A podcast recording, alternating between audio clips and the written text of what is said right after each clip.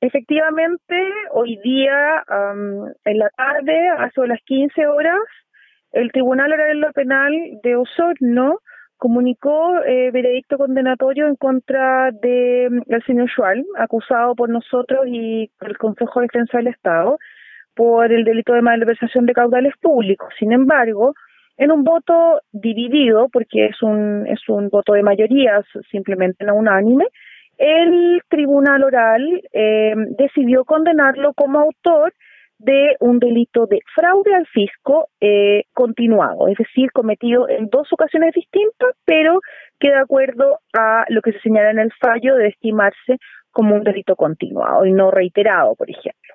Frente a lo anterior, bueno, la defensa hizo sus alegaciones, nosotros también, se va a comunicar el, la sentencia el próximo eh, viernes 13 a las 11 de la mañana. El fraude al fisco, en base al, al monto de lo defraudado, permite aumentar la pena en un grado. La verdad es que eso es opinable y eh, la defensa de hecho está pidiendo media prescripción para que sea condenado a una pena de presión menor en su grado mínimo. Nosotros estamos pidiendo presión mayor en su grado mínimo.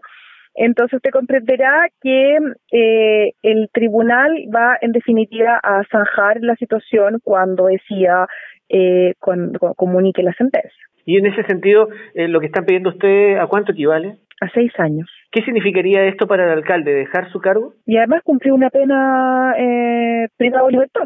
Los tribunales eh, suman, digamos, una buena conducta para tomar la decisión. ¿Podría ser este el caso? Es que aún con la irreprochable conducta, el, el grado permite lo, lo que nosotros estamos pidiendo. Ahora la defensa está pidiendo que se le que se le reconozcan más atenuantes como el haber pagado la, el monto de lo defraudado porque él lo pagó, pero lo pagó como condena en un juicio cuento. Va a perder su cargo y va a ser inhabilitado por algún periodo de tiempo determinado para poder sí inhabilitación para cargo de oficio público sí son sanciones accesorias y además bueno, al ser una pena aflictiva lo que nosotros estamos pidiendo la pérdida de los derechos políticos también.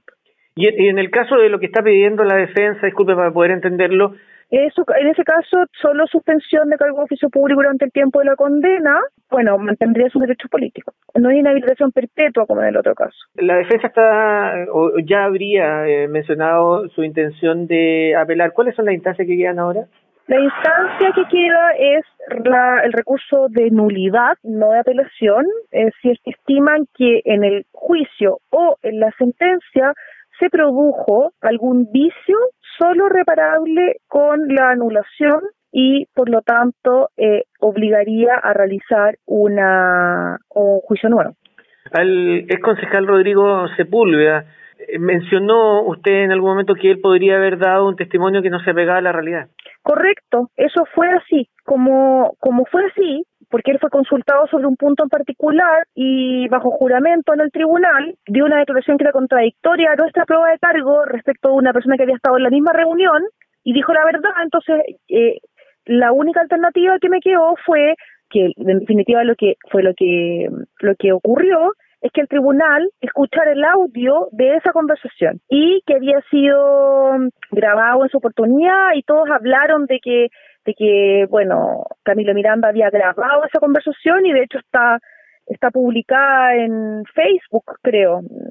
Pero nosotros la teníamos en la fiscalía, solo que no la presentamos como prueba en su oportunidad porque primero era de dudosa legalidad la obtención y segundo porque no estaba relacionada directamente con si es que se había hecho o no se había hecho el encargo, que era el motivo por el cual nosotros estábamos llevando a juicio a estos señores sino que eh, lo que se lo que se pretendió y lo que en definitiva se hizo fue rendir lo que se llama prueba sobre prueba, es decir, lo que se pretendía acreditar y nosotros creo que acreditamos con, con creces fue la falta de veracidad de la prueba de la defensa. ¿Usted va a tomar algún tipo de acción por ese testimonio?